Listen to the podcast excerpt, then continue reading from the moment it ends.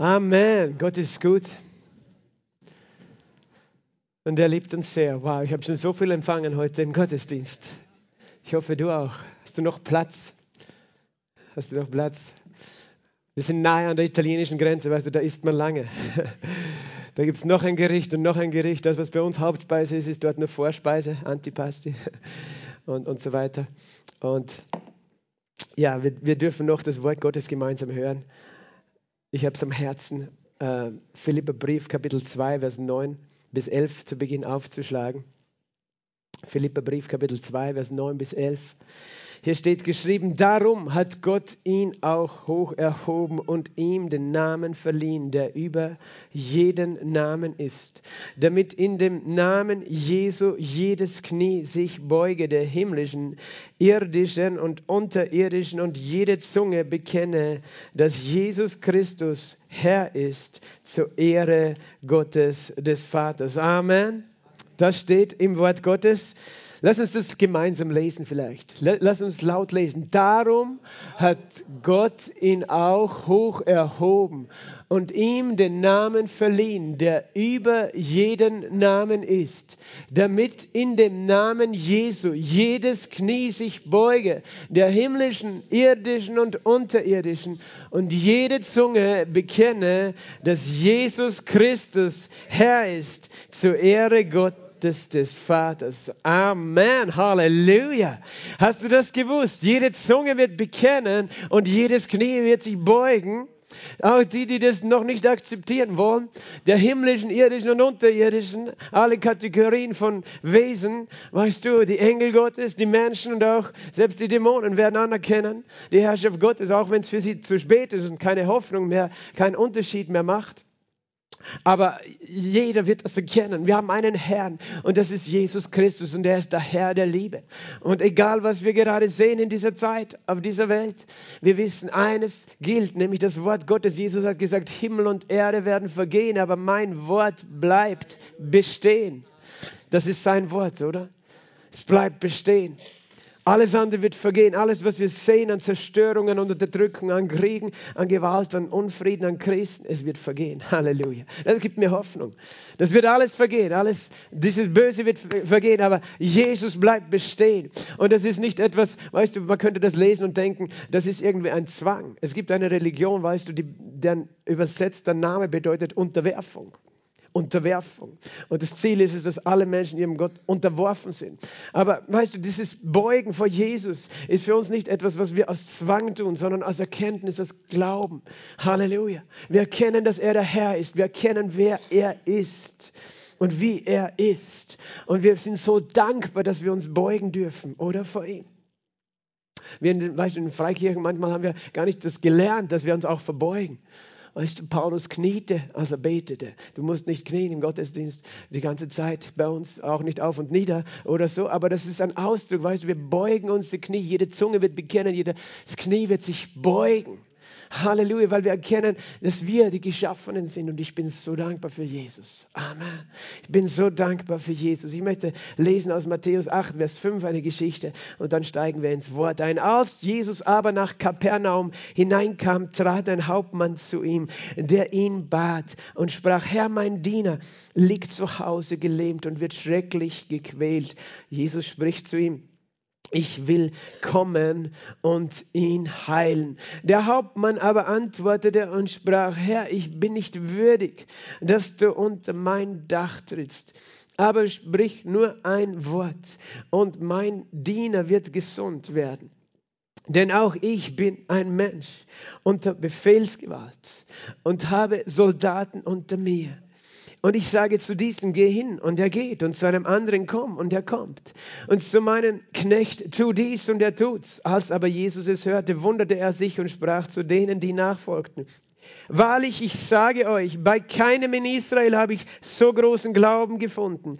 Ich sage euch aber, dass viele von Osten und Westen kommen und mit Abraham und Isaac und Jakob zu Tisch liegen werden in dem Reich der Himmel, aber die Söhne des Reiches werden hinausgeworfen werden in die äußere Finsternis. Da wird das Weinen und das Zähneknirschen sein. Und Jesus sprach zu dem Hauptmann, geh hin, dir geschehe, wie du geglaubt hast. Und der Diener wurde gesund in jener Stunde. Amen. Vater im Himmel, wir danken dir, wir loben dich, wir preisen dich für dein Wort.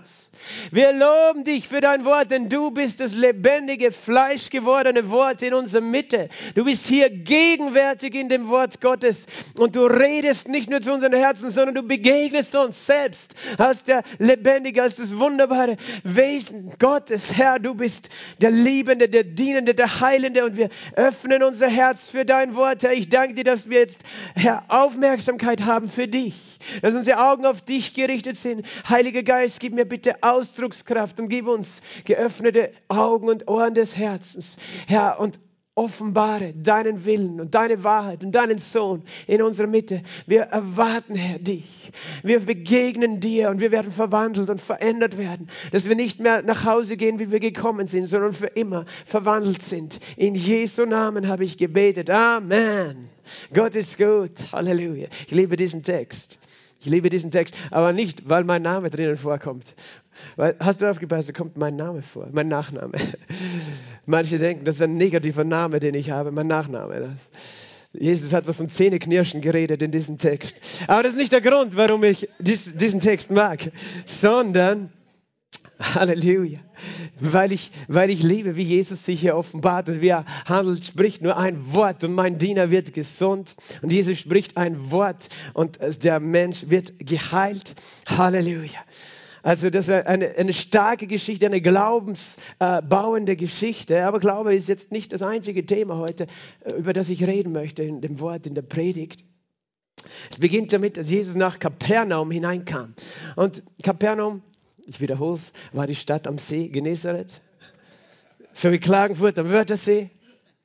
Genau, weil Jesus wohnte dort, berichtet uns Matthäus. Das heißt, es war so eine Homebase, obwohl er in äh, Nazareth auf, aufgezogen war, aufgewachsen war, in Bethlehem geboren, in Nazareth aufgewachsen, hat er gewohnt in Kapernaum. Und warum ist das eigentlich relevant? Warum wollen wir auch heute über das nachdenken? Hast du schon mal überlegt?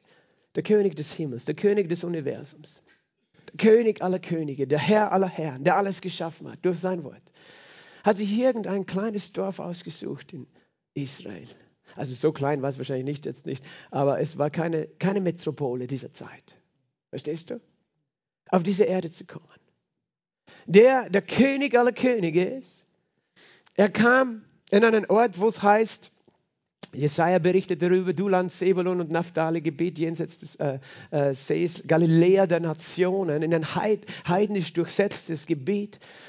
Das Volk, das im Dunkeln sieht, äh, liebt, sieht ein helles Licht. Das heißt, er redet davon, das war ein dunkler Ort, ein Ort, wo viele Heiden waren, wo nicht das Jüdisch, Judentum wirklich so hochkultiviert worden ist wie in, in Jerusalem zum Beispiel. Aber der König des Universums, er kommt einfach in eine Stadt einfacher Menschen. Er hätte kommen können nach Rom oder nach Athen. Weißt du, das waren Metropolen damals. Heute würde vielleicht noch würde jemand sagen, na, was tue ich in Klagenfurt? Weißt du was? Ich mag nach New York, nach London, nach Paris, nach keine, keine Ahnung, was, was so innen ist, nach Singapur im, im, im, oder Sydney, keine Ahnung. Was, wir haben eine Vorstellung, wo ist, das, wo ist die High Society, wo ist das gute Leben, wo, wo ist was los? Und äh, weißt du, wo, wo, wo will ein König sein? Oder ein, ein wichtiger Mensch, was tut er in einem Dorf? Klagenfurt am Wörthersee. Also aber Jesus kam nach Kapernaum. Und ich liebe diese Geschichte und ich liebe äh, das Herz Jesu, das auch hier zum Ausdruck kommt in dieser Geschichte. Da kommt nämlich ein Hauptmann zu ihm. Dieser Hauptmann, das war kein Jude. Ein Hauptmann war ein römischer Hauptmann. Das waren die Besatzer, die Besatzungsmacht, die Unbeliebten weißt du, vor denen die Juden Angst haben, die die Juden nicht mochten, weil die haben sie unterdrückt, ausgebeutet mit Steuern und auch äh, brutal bestraft, wenn sie nicht, äh, also nicht gefolgt haben sozusagen. Und dieser Hauptmann, der hatte einen Knecht, einen Diener zu Hause, der war gelähmt. Und dieser Diener konnte, ja, war schrecklich gequält. Das heißt, glaube ich, bei Lukas, er lag im Sterben.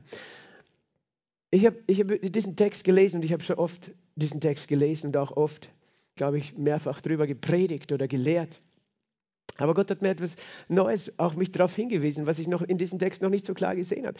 Weißt du, der Hauptmann war ein Hauptmann, ein römischer Hauptmann, der hatte einen Diener. Der Diener war dazu zuständig, ihm zu dienen, oder?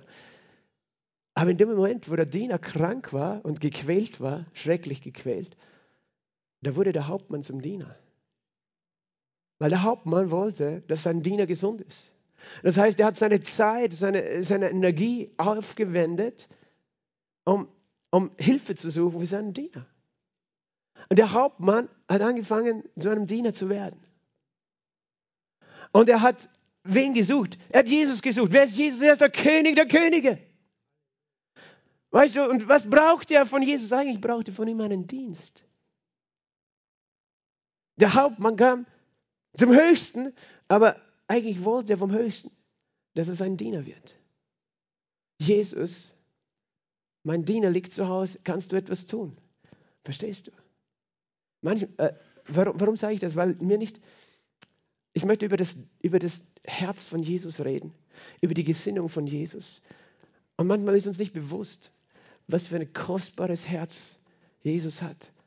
Der kommt vom Himmel, der König der Könige der sagt, ich komme hier und jetzt will ich auf der Erde von euch bedient werden, weil ich habe euch immerhin erschaffen, also habe ich das Recht, jetzt von euch ein bisschen bedient zu werden. Aber er kommt und Menschen kommen und brauchen seinen Dienst.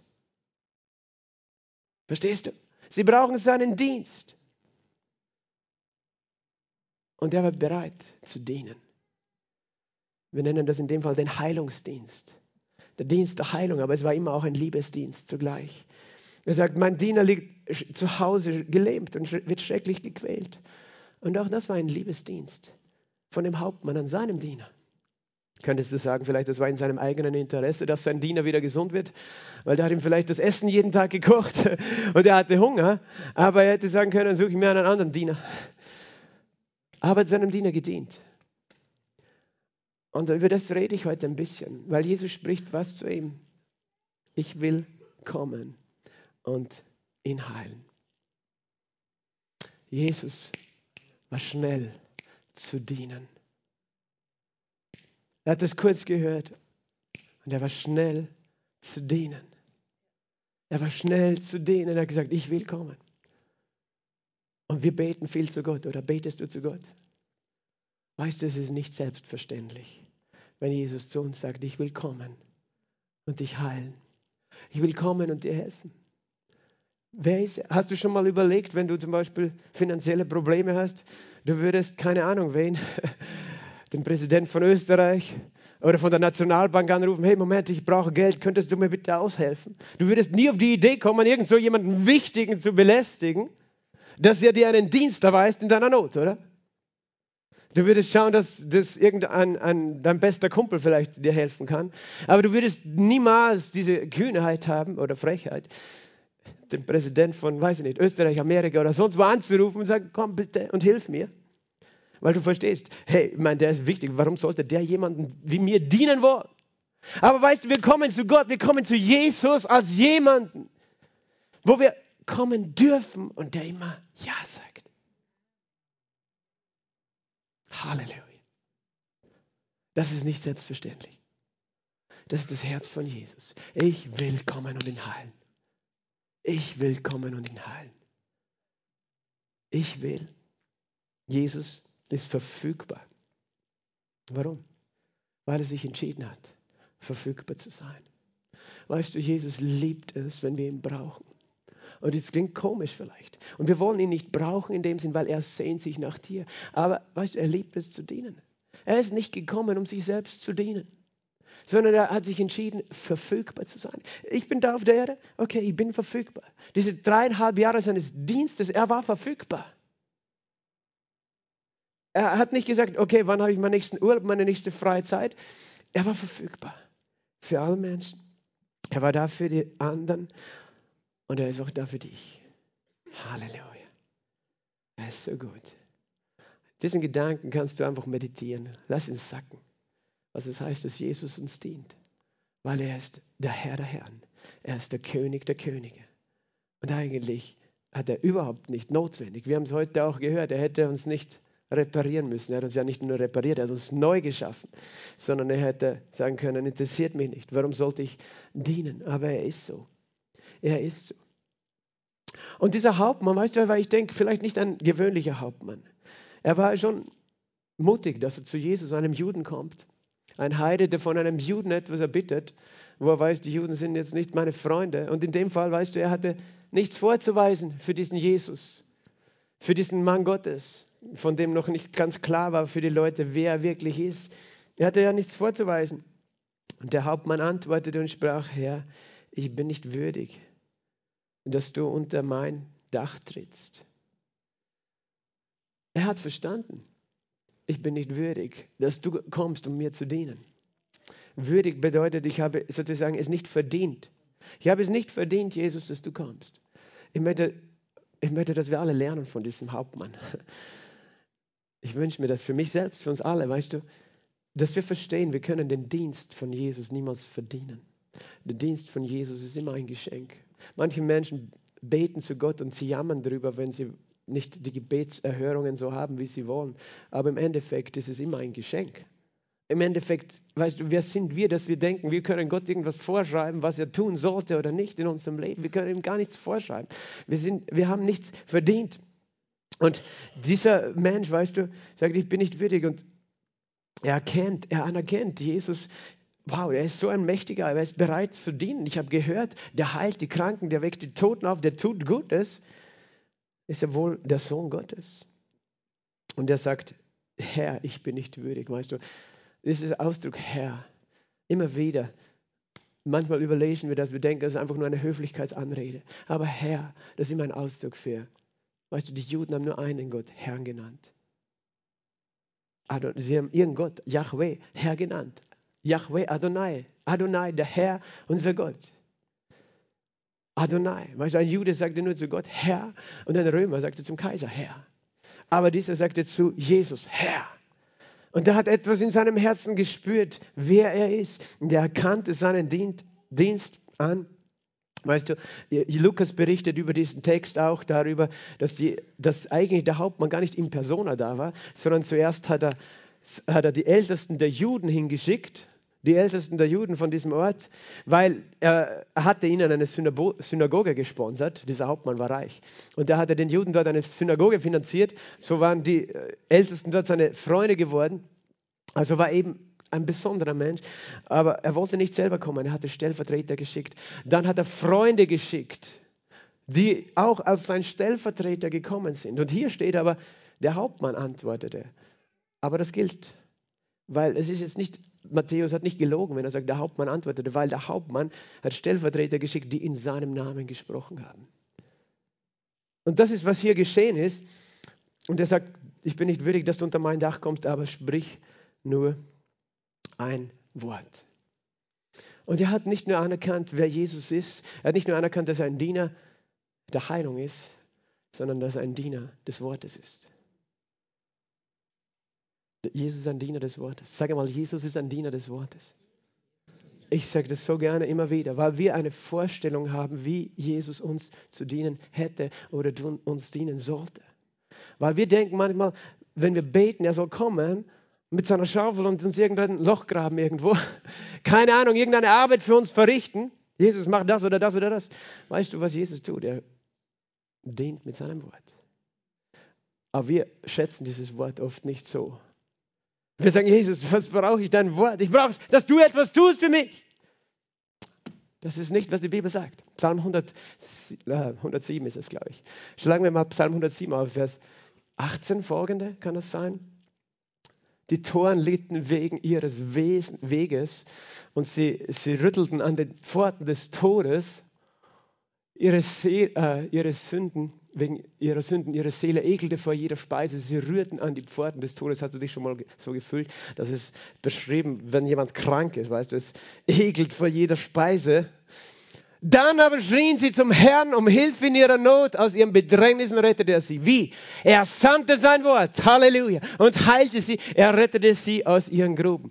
Halleluja. Sag mal, er sandte sein Wort. Und er heilte mich. Er sandte sein Wort und halte mich. Weißt du, Jesus dient dir durch sein Wort. Jesus dient uns durch sein Wort. Und das ist so wichtig, dass wir dieses Prinzip verstehen, weil wir erwarten, wie er uns zu dienen hätte. Aber er dient durch sein Wort. Und wenn du glaubst, dass das Wort keine Kraft hat, dann hast du nichts von diesem Dienst, das du empfängst. Aber wenn du weißt, oh, das Wort ist genug. Und das ist, warum mir diese Geschichte so gefällt. Weil dieser Hauptmann sagt, sprich nur ein Wort. Ich weiß, du bist ein Diener, aber du bist ein Diener des Wortes. Du sprichst ein Wort und es geschieht. Halleluja. Er spricht ein Wort und es geschieht. Sage mal, er spricht ein Wort und es geschieht. Weißt du, manchmal beten wir, beten wir, beten wir, Jesus, hilf mir, hilf mir. Und, und deine Bibel liegt vielleicht nicht nur verschlossen auf deinem Tisch, sondern verstaubt im Regal, wenn du überhaupt eine hast. Und weißt du, der wartet, dass du es aufschlägst. Und du sagst, ja, verstehe ich nicht. Weißt du, fang an, nimm es, iss es, lies es, tu es. Amen. Tu das Wort. Manche sagen, oh, ich brauche Hilfe für meine Ehe. Weißt du, das ist ein, ein Buch. Das zeigt dir, wie das Leben funktioniert. Er sendet sein Wort. Liebt einander, wie ich euch geliebt habe. Vergebt. Weißt du, liebt deine Feinde, wenn dein Ehepartner dein Feind geworden ist. Aber, aber weißt du, tu, was das Wort sagt. Er sendet sein Wort. Gott, ich brauche deine Hilfe. Ich sende mein Wort zu dir. Halleluja.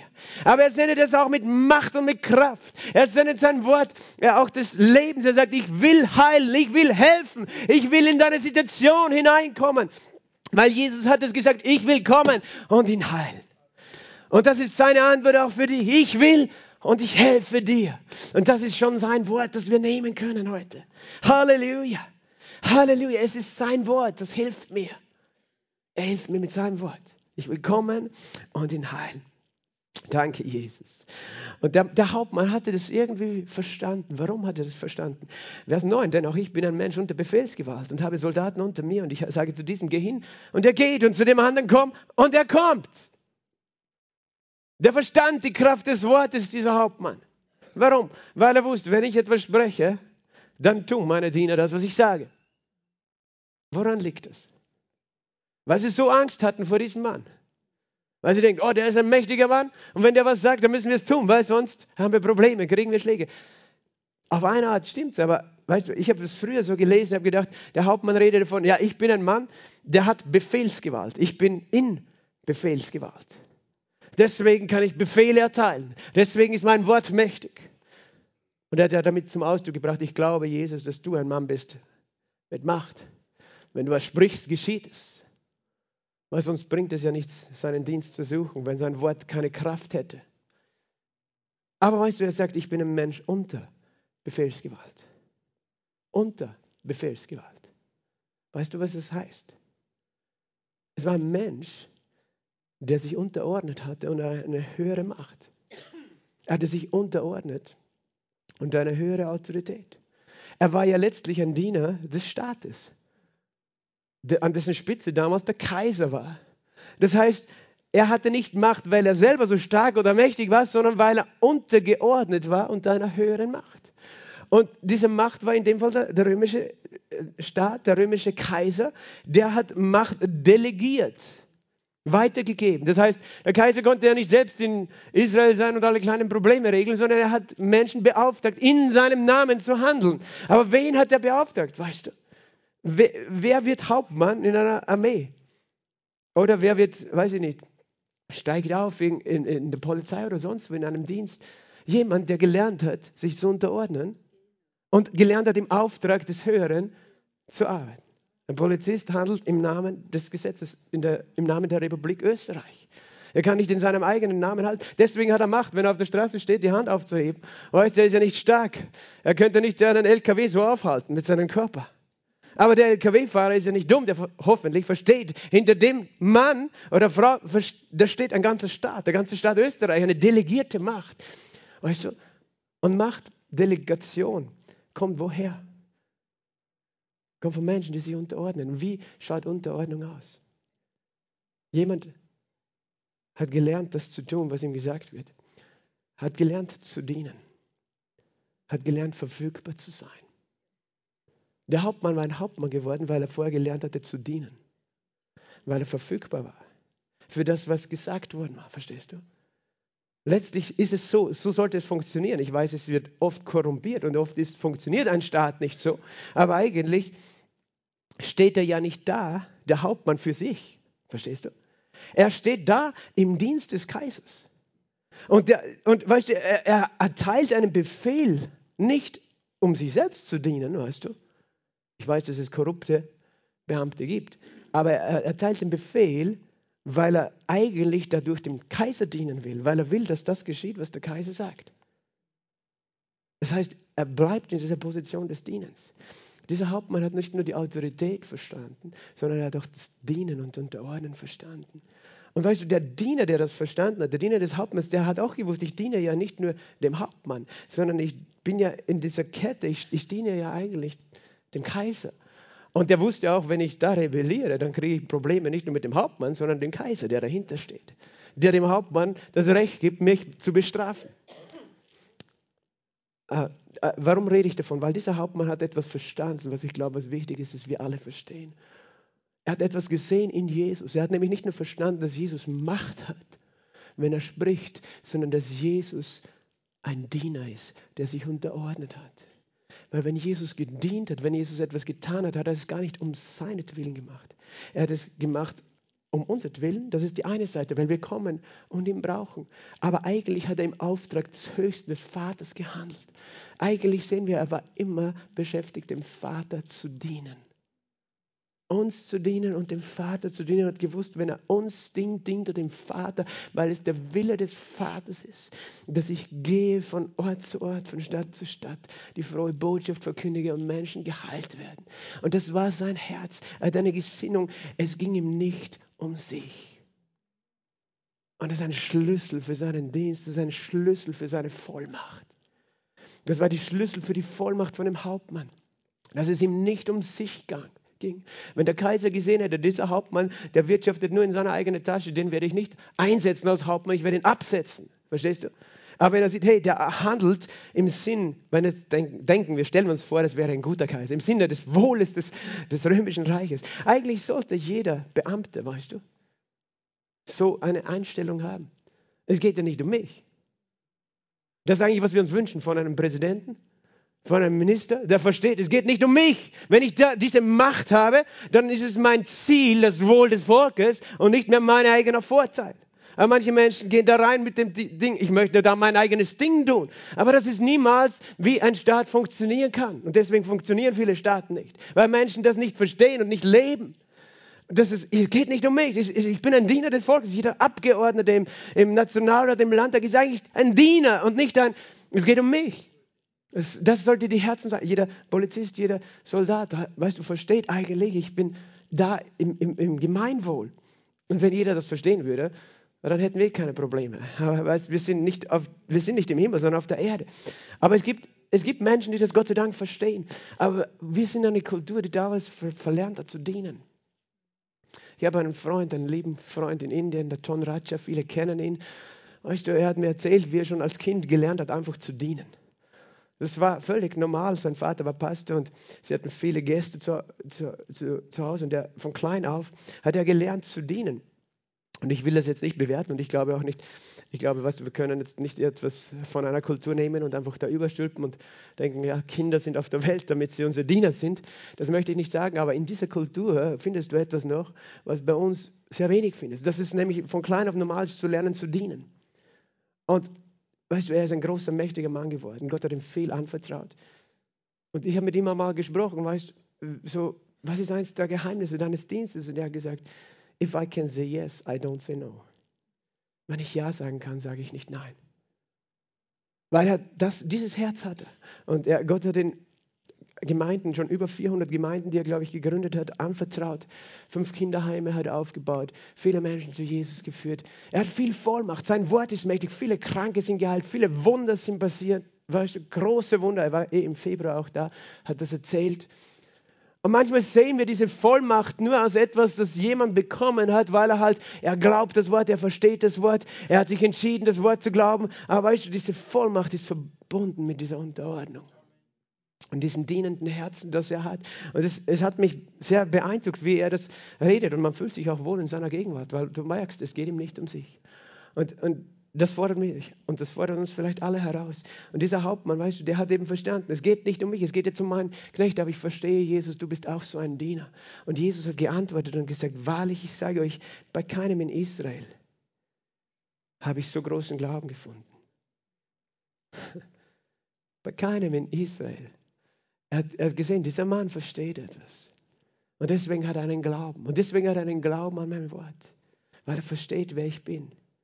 Er sagt, ich sage euch von, viele werden von Osten und Westen kommen mit Abraham und Isaac und Jakob zu Tisch legen und werden in das Reich äh, mit den Söhnen mit, in dem Reich der Himmel, aber die Söhne des Reiches werden hinausgeworfen. Er redet hier von dem Volk Israel als Ganzes, aber weißt du, Jesus hat ja etwas angeprangert, weil das Volk Israel, die, die Juden, die, die Führer dieser Zeit damals, die haben nicht mehr dem Volk gedient, denen ging es um sich. Denen ging es nicht um die Kranken, um die Armen, um die Schwachen, denen ging es um sich. Aber das passiert in jeder Religion, weißt du. Wir brauchen nicht denken, dass da eine Religion ausgenommen ist. Das kann uns auch genauso passieren, wenn wir nicht die, die Wahrheit Jesu in unser Herz einpflanzen. Dass wir genauso werden. Aber Jesus sagt, weißt du, der hat etwas verstanden. Er hat etwas verstanden, warum ich da bin. Und er sagt, die Menschen werden kommen von Osten und Westen, Halleluja, von Norden und Süden. Es gibt das ein Vers auch in Jesaja, äh, von, äh, zum, zum Norden sagt er, lass los zum Süden, gib her von Osten und Westen. Er bringt seine Menschen von überall zusammen. Glaube ich auch, ich bete das jeden Sonntag. Herr, bring die Menschen von Norden und Süden und Osten und Westen, denn du sagst, von überall werden sie kommen. In deinem Reich sitzen. Halleluja. Sie werden kommen. Du bist hier, weil Jesus dich hergezogen hat. Er hat dich hergezogen, weil er möchte uns bedienen, siehst du? Wir werden zu Tisch liegen. Jesus hat gesagt, er wird uns dienen. Ich verstehe es noch immer nicht. Wenn wir mal in den Himmel kommen, da gibt es ein großes Fest, das Hochzeitsfest des Lammes, das Hochzeitsmahl. Und wir mit, werden mit Jesus zu Tisch liegen und er wird uns dienen. Und ich kann es nicht verstehen, wie, wie gut der Gott ist, an den ich glaube, der uns dienen möchte. Und er sagt, äh, die anderen werden hinausgeworfen. Das ist eine Realität. Manche Menschen tun sich schwer. Dass sie denken, das ist irgendwie unpopulär oder irgendeine religiöse, christliche Ansicht. Das sind die Worte von Jesus, dass manche Menschen da nicht teilhaben. Weil im Himmel ist nicht die Gesinnung auf dieselbe wie auf der Erde. Weißt du, das passt nicht zusammen, dann wäre der Himmel nicht mehr der Himmel. Wenn im Himmel auch nur jeder auf sich selber schauen würde, oder? Da gibt es diese Geschichte von dem Unterschied zwischen Himmel und Hölle, weißt du. Überall gibt es einen großen Topf, aber das Problem ist, du hast nur so große Löffel und in der Hölle sitzen sie vor dem Topf mit diesem riesen Löffel, aber sie kriegen ihn nicht in ihren Mund rein und verhungern vor dem vollen Topf, aber im Himmel geben sie sich gegenseitig zu essen. ist ein gutes Bild, weißt du. Wenn wir, wenn wir, das ist der, der große Unterschied zwischen Himmel und Hölle, weißt du. Du schaust nur um die, auf dich oder eben Jesus ist eben anders. Und das ist eben, wer Jesus ist. Und Jesus sprach zu dem Hauptmann, geh hin. Er sagt, du hast großen Glauben. Der große Glaube, den hat er warum? Weil er glaubte, dass Jesus gut ist. Weil er aber auch verstanden hat, dass Jesus bereit ist zu dienen. Ich glaube, dass wir einen Gott haben, der uns dienen möchte. Aber er verstand auch, ich habe es nie verdient, dass er mir dient. Aber ich glaube, dass er mir dient, weil das das Herz Gottes ist. Und Jesus hat so eine Freude zu dienen. Wenn wir dieses Wort schon hören oder aussprechen, es kann sein, dass uns in uns Gedanken sind, die denken, oh, da will jemand was von mir. Dienen, weißt du, es ist für uns ein, ein Wort, wo, wo wir vielleicht diese Reaktion haben, da will wer was von mir, aber ich will jetzt nichts tun oder geben oder was auch immer. Weil das ist und die fleischliche Natur, die denkt, ich meine, mich, mir, Gott segne diese vier. Heißt, ich, ich zuerst. Das Problem ist, es geht gar nicht darum, du musst dienen, sondern das Problem ist, wir werden nicht glücklich werden auf diese Art und Weise. Wir werden sehr traurig und sehr einsam sein. Und manchmal tun wir uns so schwer, das zu verstehen, wenn, dass das ja, weißt du, für Jesus war das nicht etwas, ich muss dienen, sondern es war seine größte Freude zu sehen. Und dass er auch diese Vollmacht hatte. Wenn jemand leidet, weißt du, dieser Knecht, der so schwer gelitten hat, es war seine Freude. Ich will kommen und heilen. Ich kann, ich darf, ich will helfen. Ich darf etwas tun und ich darf dienen. Es, es, ist eine Lüge des Teufels und eine Lüge des Fleisches und des Egos, dass dieses Wort, weißt du, irgendwie verfinstert hat. Dieses, oh, ein Christ sollte dienen oder sie unterordnen. Nein, das ist eine Freude. Aber nur wenn du es mit dem Herzen verstehst, weil dein Fleisch findet es nie als Freude. Aber Jesus war verfügbar und das war seine Freude, verfügbar zu sein. Es war seine Freude. Jesus hat in Matthäus 25 solche Aussage gemacht. In Matthäus 25, nein, nicht 25, Verzeihung, 20, Vers 25. Matthäus 20, 25. Ihr wisst, dass die Regenten der Nationen sie beherrschen, die großen Gewalt gegen sie üben. Das ist die Realität dieser Welt.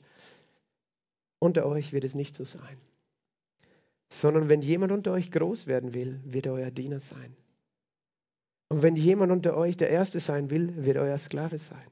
Oh, das, das will ich nicht hören, oder? Boah, ich will Sklave sein im Reich Gottes. Nein, Jesus, hör auf mit dem.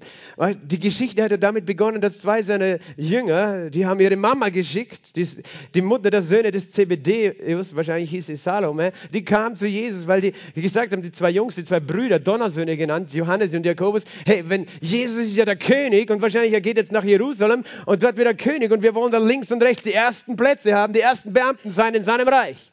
Die höchsten Minister, das war eigentlich ihr Ansinnen. Die haben irdisch gedacht, die haben gedacht, Jesus wird König sein in Jerusalem. Und dann wird er einen schönen Palast haben, viele Frauen und Musik vielleicht. Solche Dinge, das war noch in ihren Köpfen. Und sie haben gesagt, Mama, kannst du bitte gehen und Jesus sagen, dass wir einer links und rechts sitzen dürfen bei Jesus? Und die anderen Jünger sind sauer geworden, als sie das gehört haben, dass, dass sie da interveniert haben. Salome war übrigens wahrscheinlich die Schwester von Maria, der Mutter des Herrn. Das heißt, da war sogar eine Verwandtschaft noch da. Aber Jesus hat gesagt, hey, könnt ihr das tun, was ich tue? Seid ihr bereit zu dienen? Er hat gesagt, ihr wollt groß sein. Ja, weißt du, im Reich Gottes ist der Größte der Diener aller. Und wir denken manchmal, oh, das ist aber, das klingt ja nicht nach Himmel, wenn ich da irgendwas zu tun habe. Du verstehst nicht, dass das die größte Freude ist. Weißt du, ich bin draufgekommen in meinem Leben, mein größtes Problem ist das Ego, mein eigenes.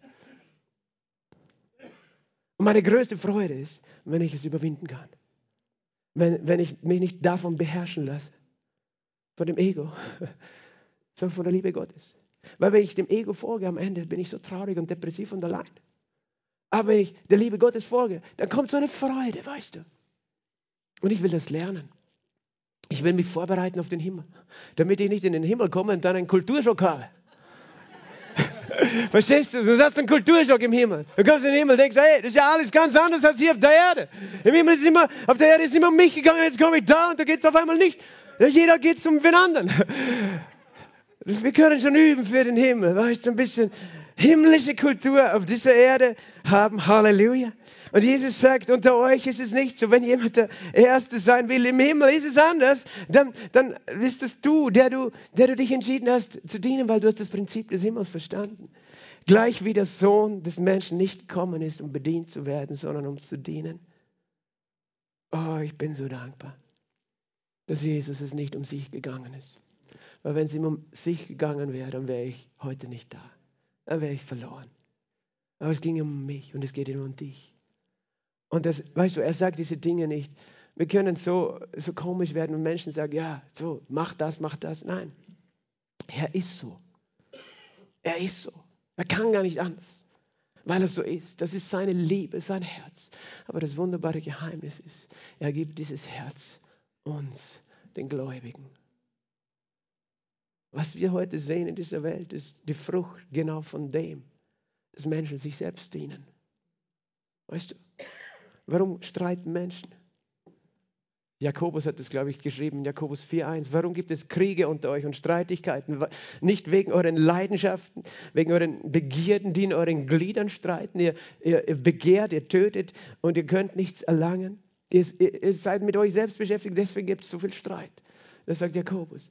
Und das ist der Grund, warum auf der Welt, weißt du, wir, unser Land ist zu klein oder zu groß oder keine Ahnung, du hast mehr Schätze oder du du gehst nicht gut mit mir um und deswegen müssen wir Krieg führen und streiten und der hat mehr als der und, und alle Menschen, weißt du, kämpfen auf dieser Welt, weil, weil Menschen dienen sich oder Länder dienen sich. Aber man hat, man hat dieses Herz nicht, weil das ist das Herz des gefallenen Menschen und wir alle haben das gehabt, aber wir haben es nicht mehr. Also es beginnt ja schon zu Hause. Warum, warum gehen Familien kaputt? Wenn jeder auf sich schaut in einer Familie, dann wird es nicht mehr schön sein irgendwann. Wenn man nur sich um sich selber dreht. dann, dann gibt es einfach Frust und Enttäuschung und jeder fühlt sich vernachlässigt. Jeder sagt, ich muss mich um mich selber kümmern, weil niemand kümmert sich um mich. Also kümmere ich mich um mich. Aber es ist irgendwie, diese Spirale geht endlos weiter und wenn nicht jeder Einzelne sich entscheidet, das zu durchbrechen, dann geht es so weiter. Das heißt, ich kann sagen, Jesus, oh, dir ist es um mich gegangen. Wenn es dir um mich geht, warum brauche ich dann um mich selber mich drehen? Brauche ich ja gar nicht. Wenn ich das verstehe, Jesus geht um mich. Oh, wow, meine Bedürfnisse sind erfüllt. Also bin ich frei. Ich weiß, es sind Worte, die sind leichter zu hören, als dass sie in unser Herz eingepflanzt sind. Ich möchte schließen mit diesem Vers. Wir haben am Anfang gelesen, Philippa 2, Vers 5 bis 11, ah, Vers 9 bis 11. Wir haben dort gelesen, darum hat Gott ihn auch hoch erhöht. Darum. Wenn ein Darum steht, steht vorher ein, eine Erklärung, oder? Ein Warum. Warum hat Jesus, ist Jesus erhöht worden? Warum hat Gott der Vater ihn erhöht und ihm diesen Namen gegeben, diese Vollmacht? Darum hat Gott ihn hoch erhöht. Lass uns lesen ab Vers 5, ab Vers 1 in demselben Kapitel. Wenn es irgendeine Ermunterung in Christus gibt.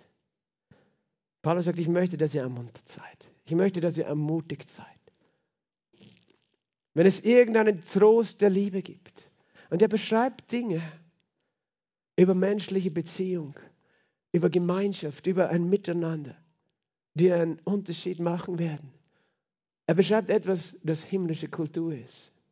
Eine Ermunterung in Jesus Christus. Hey, lass uns einander ermuntern. Wenn es irgendeinen Trost der Liebe gibt, lass uns einander trösten. Trost und Kraft und Segen und Hilfe zusprechen. Wenn irgendeine Gemeinschaft des Heiligen Geistes, lass uns in der Gemeinschaft miteinander durch den Heiligen Geist sind.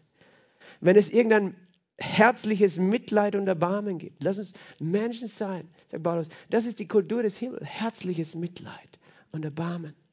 Herzliches Mitleid und Erbarmen, wenn es irgendwas erfüllt meine Freude, dass ihr dieselbe Gesinnung und dieselbe Liebe habt. Dieselbe wie wer? Wie Jesus dieselbe Gesinnung, dieselbe Liebe. Das ist die größte Freude Gottes, wenn wir diese Gesinnung haben. Dieselbe Gesinnung, dieselbe Liebe. Wenn wir einmütig sind und eines Sinnes sind. Einmütig und eines Sinnes. Was heißt einmütig? Wir, wir, wir sinnen auf die Einheit. Wir sinnen nicht auf äh, eben das, das Trennende, sondern wir, wir sagen, wir wollen nicht wegen uns da sein. Eines Sinnes. Ich finde das faszinierend, dass Paulus das sagt. Manchmal denken wir, es ist unmöglich, eines Sinnes zu sein. Eines Sinne, eine Gesinnung zu haben. Wenn wir das verstehen, warum wir eigentlich hier zusammenkommen, wenn wir wirklich verstehen, warum wir das tun, weißt du, dann werden wir nie Probleme haben. Weil wir kommen nicht zusammen wegen uns, sondern wegen ihm. Aber wenn wir wegen uns kommen, kann es sein, dass wir immer Probleme haben.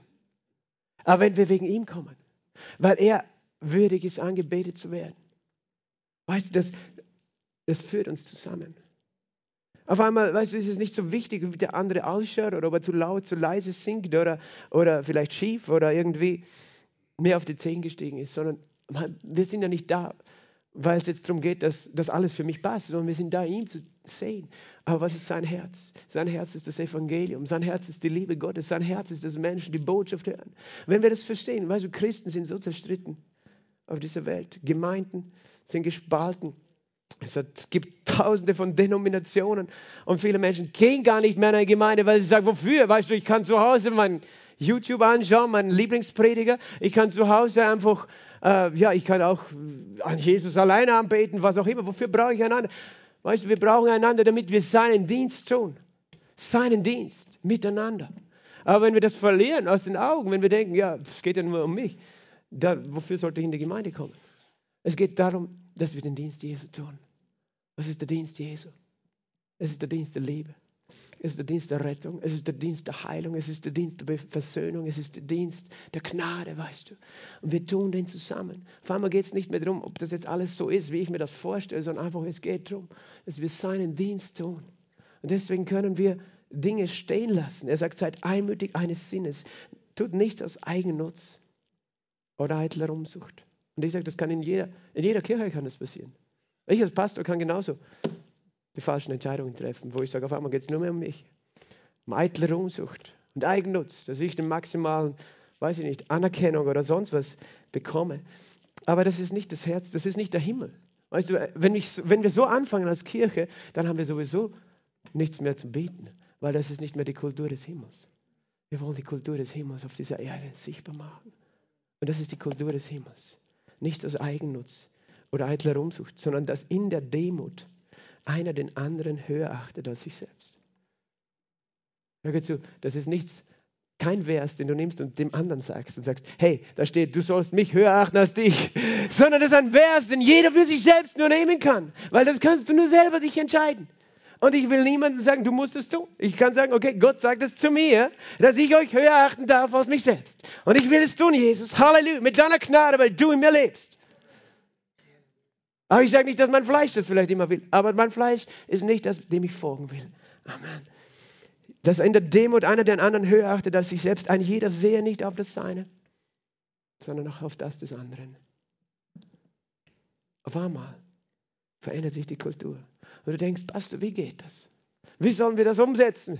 Das ist doch so schwierig. Wir sind doch alle Menschen. Dann kommt Vers 5, habt diese Gesinnung in euch, die auch in Christus Jesus war. Und dann kommt Paulus wieder an den Punkt zurück, wo uns Jesus vor Augen führt. Wie war Jesus? Wie ist Jesus? Was ist seine Gesinnung? Was ist sein Herz? Und das ist das Einzige, wie es funktioniert. Weil wenn du in dir selber diese Eigenschaften suchst, wirst du sie nicht finden. Weil in meinem Fleisch finde ich nicht Selbstlosigkeit und Erbarmen und Mitleid. Das finde ich nicht in meinem Fleisch. Aber ich finde es in Jesus und er wohnt in mir. Und dann möchte ich ihn anschauen. Und er sagt, habt diese Gesinnung in euch, der auch in Christus Jesus war. Und er führt uns Christus vor Augen, der in Gestalt Gottes war. Der, der König, der Schöpfer, der Höchste, der Mächtigste, der Schönste, der Würdigste der es nicht wert, der, der es nicht notwendig hätte, eine Sekunde für dich zu geben, weißt du? Aber tut es, weil es sein Herz ist. Der in Gestalt Gottes war und es nicht für einen Raub, nicht wie einen Raub festhielt, sagt die Bibel. Nicht wie eine Beute, na, so wie ein Hund seinen Knochen, ah, das gebe ich nicht mehr her. Gott gleich zu sein. Jesus ist Gott, weißt du, das steht hier auch. Er ist Gott gleich. Manche zweifeln das, aber das steht hier ganz klar. Er war in Gestalt Gottes, ganz klar, und hielt es nicht fest, aber er machte sich selbst zu nichts. Das wollen wir vor Augen haben. Er sich selbst. Ich denke, das ist nicht selbstverständlich. Und es zeigt mir, so wichtig bin ich für ihn. Er sich selbst hat sich zu nichts gemacht. Zu nichts. Für ihn war es eben, ich bin zu nichts geworden. Er ist ein Baby geboren in einem Stall. Alles andere als Königswürde, oder? Er hat sich zu nichts gemacht und nahm Knechtsgestalt an, die Gestalt eines Dieners. Weil das ist, wie Jesus ist, wie Gott ist. Weißt du, er ist, er ist vieles, er ist der König.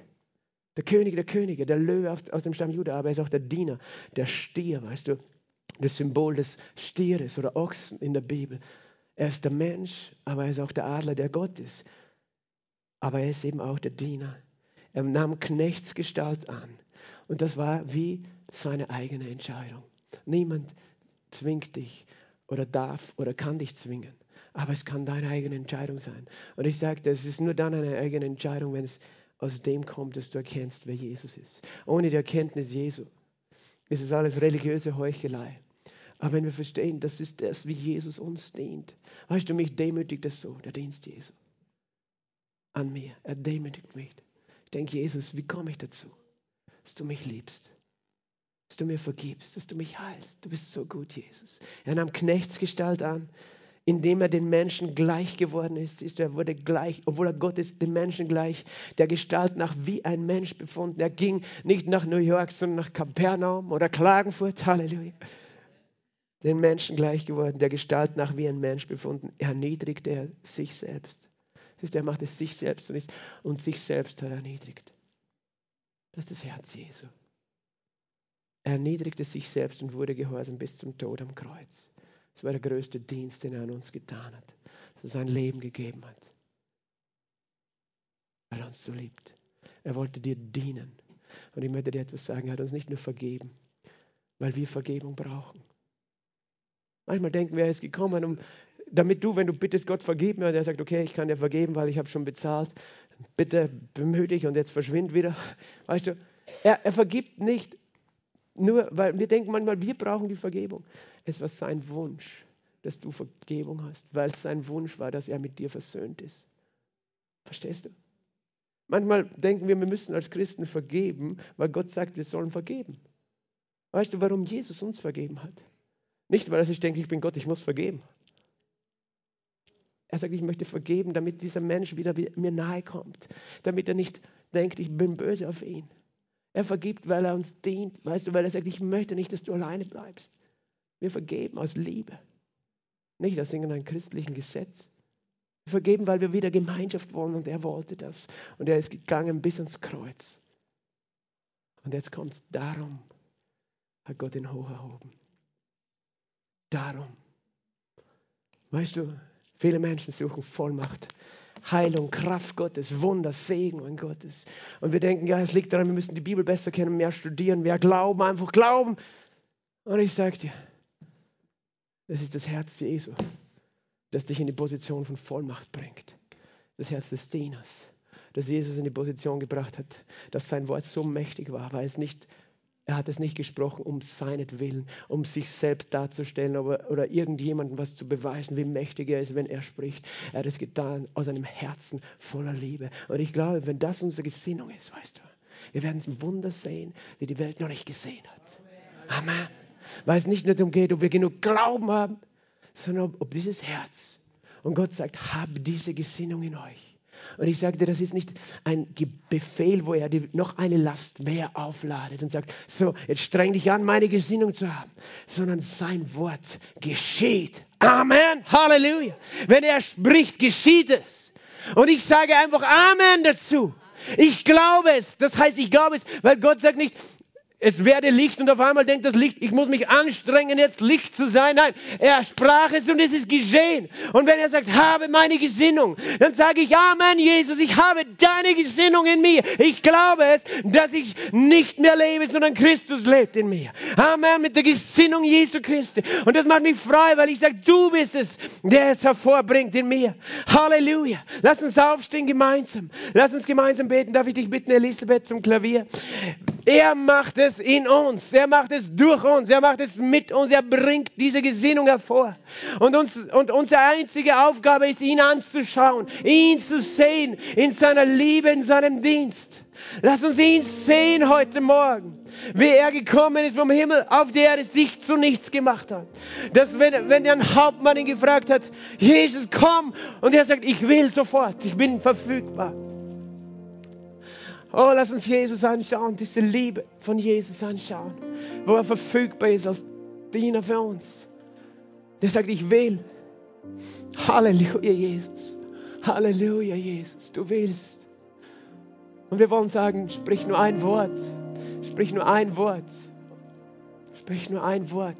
Weil du bist ein Diener deines Wortes. Und ich danke dir, Jesus, dass du dein Wort sprichst heute dass du dein Wort sprichst heute in jede Situation und dass du uns dienst mit deinem Wort. Komm, Heiliger Geist, streck deine Hände aus und bete ihn an, bete ihn an, bete ihn an. Halleluja. Oh, Shabapapakaya Labasante. Oh, Rapapakaya Labasante. Halleluja. Weißt du, der Geist Gottes ist da und er will heute etwas verändern in unserer Perspektive. Er will etwas verändern in unserem Blick, weil wir haben unseren Blick verloren teilweise. Manche von uns haben weggeschaut von ihm und seiner Liebe und wir haben hingeschaut auf uns. Wir haben gedacht, oh, aber ich muss ja schauen auf mich, weil niemand schaut auf mich, aber du hast nicht gesehen, dass er die ganze Zeit auf dich schaut und er schaut auf dich, weil er dich so liebt und er sagt, komm nur zu mir und frag mich, was du brauchst, weil ich bin dein Diener. Ich will, dass es dir gut geht, dass es dir wohl geht, dass dir nichts fehlt, dass meine Liebe dich einhüllt. Und du bist einsam geworden und frustriert, aber er überschüttet dich heute. Und er will dich verwandeln, weißt du, er will dich verwandeln. Und du, du wunderst dich über deine Beziehungen, die nicht funktionieren, aber er verwandelt dich. Und er verwandelt dich. Und deine Beziehungen werden sich verwandeln. Deine Ehe wird sich verwandeln. Deine Liebe, deine Familie wird sich verwandeln. Wenn wir ihn nur sehen können, wie er uns dient. Du hast am Kreuz er uns gedient. Halleluja. Halleluja. Danke, Heiliger Geist. Oh, Koria Brasete. Oh. Oh, der Herr bringt Wiederherstellung. Weißt du, ich, ich sehe das in manchen von euch. Sprich einfach aus die Last, in deinem Herzen ist, zu Jesus. Sprich es aus zu ihm. Ganz leise, sage ihm einfach, weißt du auch, vielleicht belastest dich dein eigenes, dein eigenes Charakter. Du dieses Selbst stehst dir im Weg, aber weißt du, er hilft dir heute, er hilft dir. Danke, Jesus. Danke, Vater. Oh, Shababaria Brate. Oh, Rabapaya Labajende. Oh, Rabapaya Lamashande. Halleluja. Halleluja. Ich empfinde einfach, wer das tun möchte, wenn das auch für dann neben, neben dir sitzenden oder vor dir, wie auch immer, okay ist. Leg jemanden die Hand auf die Schulter, für den das okay ist. Frag ihn zuerst und lass uns jetzt füreinander beten. Lass uns jetzt füreinander beten in einem Moment. Wir wollen einander dienen. Der Herr dient uns gegenseitig. Während du einfach für einen anderen betest, dient der Herr deinen Bedürfnissen. Danke, Jesus. Danke, dass du Versöhnung bringst in diesem Moment zwischen Menschen, Herr, die in unserem Herzen beginnen. Danke, dass du Hingabe bringst in diesem Moment. Danke, dass du Vergebung freisetzt in diesem Moment. Danke, dass du heilst. Danke, Herr, dass du Umkehr bringst, Herr, wo wir unsere eigenen Wege gegangen sind, Herr. Danke, dass du Umkehr bringst, Herr. Herr, dass wir, dass wir wieder in den Wegen des Himmels wandeln, Herr. Danke, Herr, dass du Liebe freisetzt in unseren Herzen, die wir nicht selber haben. Aber danke, dass du unseren Blick auf dich richtest und wir beten füreinander, Vater. Wir beten füreinander, dass wir heute Jesus sehen können, der uns so sehr dient, der uns so liebt, der sich so klein gemacht hat. Jesus, wir sind so dankbar. Und wir beten füreinander, dass wir einander ja so sehen, wie du auch uns siehst, Herr. Danke, Herr, dass du Liebe freisetzt in dieser Zeit, Herr, die in dieser Welt so verloren gegangen ist. Lass uns ein Volk sein, Jesus. Lass uns eine Gemeinde sein, eine Kirche, die einen Unterschied macht. Lass uns, Herr, anders sein als diese Welt, wo jeder nur mehr auf sich schauen will. Herr, wir waren selber gefangen, aber wir wollen, Herr, einen Unterschied machen in dieser Zeit. Lass uns eine Gemeinde sein. Lass dein Leib eine Kirche sein, Herr. Herr, die deine Gesinnung repräsentiert, Herr voller Liebe, voller Mitleid, voller herzlichen Erbarmen, voller Ermutigung und Trost und einander höher zu achten, Jesus. Oh, danke, dass du uns hilfst. Danke, dass du uns niemals verurteilst, Herr. Danke, dass du uns dienst mit deiner Gnade heute. Oh, wir, wir segnen einander. Wir segnen einander, Jesus. Wir segnen einander. Oh, wir beten füreinander. Shikoria brete alabakoria bre alabatende. Komm, fang an, ihn jetzt zu loben und zu preisen. Heb deine Stimme zu ihm, deine Hände, deinen Blick zu ihm. Brante. Und ciao parabasende keria sombre. Rabaje alamasonte caria vrante. Roboshite. Und ich möchte jetzt noch etwas tun heute. Wenn du da bist und du bist krank oder du hast Schmerzen oder du leidest irgendwie in deinem Körper oder auch seelische Gesundheit und du möchtest Gebet, dann setz dich an dem Ort, wo du stehst, gerade hin als Zeichen dafür, dass du Gebet willst. Für Heilung. Wenn du jetzt Gebet für Heilung willst, heute betet der Leib für dich, die Gemeinde, die Geschwister, die neben dir stehen. Das heißt, wenn du jetzt gebeten möchtest, brauchst du nicht nach vorne kommen, sondern setz dich hin, wo du, wo du bist. Und ich bitte für die Geschwister, dass die daneben sind, äh, die Hand aufzulegen. Schon jetzt, bitte setzt euch hin, die Heilungsgebet möchten. Wir wollen beten, der Jesus spricht sein Wort. Wir glauben, sein Wort heilt. Er dient uns mit seinem Wort. Ihr schaut euch um, ob ne, jemand neben euch ist, der sitzt, der Gebet möchte. Und ich bete einfach, dass Geschwister jetzt hingehen zu diesen Menschen. Und was auch immer dich quält. Halleluja. Ich spreche jetzt das Wort der Heilung aus. Ich spreche es aus. Jesus sendet sein Wort und heilt dich in dem Namen Jesu.